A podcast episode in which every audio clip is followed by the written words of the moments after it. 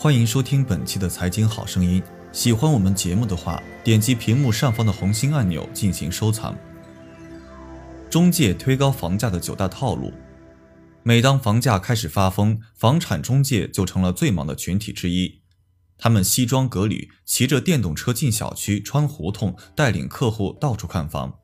客观地说，对促成房屋成交、满足住房需求，房产中介无疑发挥了重要作用。但我身边的朋友，不管是买房的还是卖房的，说起房产中介来都有点头疼。有人甚至直言，房产中介在一定程度上成了房价不断飙高的帮凶。这种说法有道理吗？在回答这个问题之前，先看看我们根据亲朋好友口述和公开报道整理的房产中介给房价煽风点火的九大套路吧。套路一：低于市场价的房源许多是假的。眼看房价像坐火箭一样往上窜，许多人茶余饭后都在刷各种买房软件，有时突然刷到一个性价比超高的房源，一些购房者会激动的手抖。这套房子的装修、户型、小区环境都那么好，看上去比同样面积的房子大很多，而且价格也比同小区低一大截。难道这是专门为我准备的房子吗？没错，是专门为你准备的陷阱。事实上，看上去面积大，是因为中介挂的图片本身就是假的。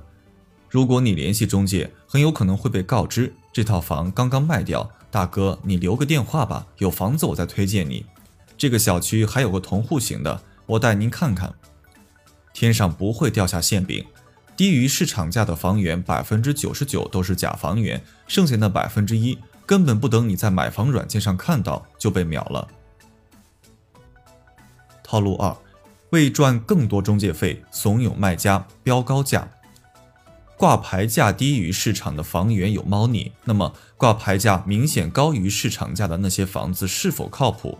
其实这些高价背后一般也有中介在捣乱。很多卖房者刚对房产中介表达出卖方意愿，中介就会开始给客户当军师。他们会巧舌如簧地劝用户把价格标得高一些。昨天你们小区一套房刚卖了五百万，你要卖就挂五百五十万，就算被人砍价，最后至少也能五百三十万成交，轻轻松松多赚三十万。类似的说法看似在为卖房者谋利益。实际上是给中介自己谋好处。以某中介公司为例，他们一般按照实际成交金额收取百分之二点七的中介费，包括百分之二点二的居间代理费，百分之零点五的保障服务费。如果成功怂恿卖家提价五十万元，就能多收一点三万元的中介费。套路三，利用电海战术垄断房源。之前看房期间认识的一个资深中介表示。他可能要跳槽到另一家中介公司 B 了，因为他所在的公司 A 能拿到的房源越来越少了，买房者都在 B 公司上看房源，那么 B 公司是如何垄断房源的？高价高价还是高价？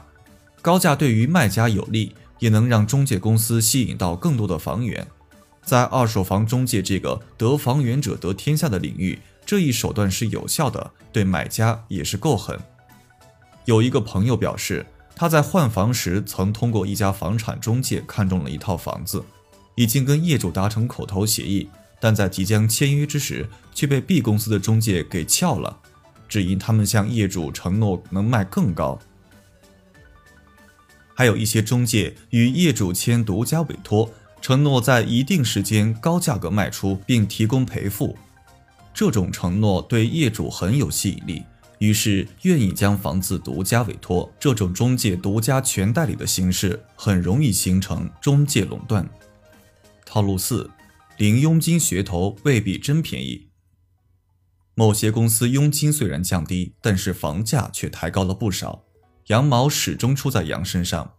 对此，媒体曾公开质疑其某中介公司同房不同价的问题。就是同一套房子，C 公司给出的价格要高于传统中介。据一位中介透露，他没有底薪，只拿提成，成交一单收取百分之十的提成，一个月工资过万，属于业绩很好的。而 C 公司工资构成是高底薪加低提成，其在网上发布的招聘信息显示，无责底薪六千元。对于房产经纪人来说，这是很诱人的。至于低提成，对于老业务员来说完全不是问题，甚至我可以只要他的底薪，不要提成，但可以保证我在这家公司保持很好的收入。对此，知乎网友的一篇吐槽贴印证了中介的自信。该网友称，其在 C 公司看好房，交完定金之后，被经纪人告知，签约的房子刚上，还没有录入系统，那怎么办？就说房子约过看过了，不满意没成交呗。那么问题来了，房子没有录入系统，佣金哪去了？自然是进了中介的私人腰包。套路五，两份合同房价不一，婉转买家卖家。赵先生是一名拆迁户，他原计划拿到补偿款后，自己再补一点钱，在市区重新购买一套房子来居住。随后，赵先生到某中介机构了解房源信息。我看中了一套两房一厅的二手房，房子各方面都比较符合我的要求，所以我就让中介人员帮忙与卖家联系商谈价格。赵先生说，看完房后，他便与中介人员签订了。续交委托代售合同。次日，该中介机构的工作人员告知赵先生，中介已与卖家谈好了，交易成功后，赵先生需支付房款的百分之二作为中介费。赵先生觉得这个价钱在自己的预算范围内，遂于当天就与该中介公司签订了一份购房合同。在接下来的几天时间内，赵先生先后向该中介机构交付了一万元定金和所需首付款。但是，赵先生与卖家聊起房子交易价格一事时，才发现，在他与该中介机构签合同之前，中介人员就已私下与卖方加价签订了的买卖合同。赵先生感觉自己被该中介机构欺骗了，因此他来到该中介机构与工作人员理论。他们当时解释，这一万元是卖方欠他们的。后来我向卖方求证这件事情，卖方表示并无此事。退一步说，即使这一万元真是卖方欠他们的，也不能用我的钱来填这个坑。回想起这次交易，赵先生感觉很气愤。套路六：速销房的秘密。某些中介公司在签订速销房之后，会根据用户的特点选择是否再度抬高房价赚取差价，而这是传闻中不能说的秘密。比如。在将卖房者的房产以七百八十万挂牌后，会根据自己的经验联系卖家，与卖家沟通，可以将房产以更高的价格卖出，但多余的销售额需要双方按照一定的比例分配，一般是各占百分之五十。对于价格明显低于市场价的房源，也会集团采购，提前支付房价给予卖房者，然而并不过户。之后再加价，以更高的价格卖给用户，赚取更多的差价。有朋友亲历的就是看中一套，但觉得价格虚高，远高于小区近期成交价。中介告知朋友没有讲价空间了，但回头在别的网站一搜，同样的房子挂价就便宜几十万。朋友去问中介，被告知别人的那是假房源，但事实上朋友已经和另外中介去看了，价格的确便宜。套路七，费外收费。一些中介机构收费标准不透明，普遍收取贷款服务费，但如直接在银行办理贷款，并无此费用。一些二手房中介以拒绝办理过户或扣押房产证为要挟，过户前恶意提高服务费。此外，一些中介机构还利用市场垄断地位，联手提高中介费。套路八，散播谣言。一些中介机构甚至通过传播政策谣言，鼓动购房者迅速出手。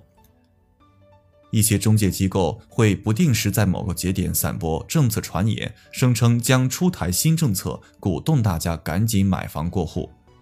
有网友戏称，政府出台的任何新政利好都有可能成为中介炒作的理由。套路九，鼓动买房假离婚。部分中介机构为促成交易，还诱导购房者办理假离婚，以享受首套房利率优惠和更低的首付比例。天津市一位民政工作人员表示，从2016年至今，天津某区离婚登记数量同比增长了百分之七十三点五，按经验判断，假离婚估计占一半左右。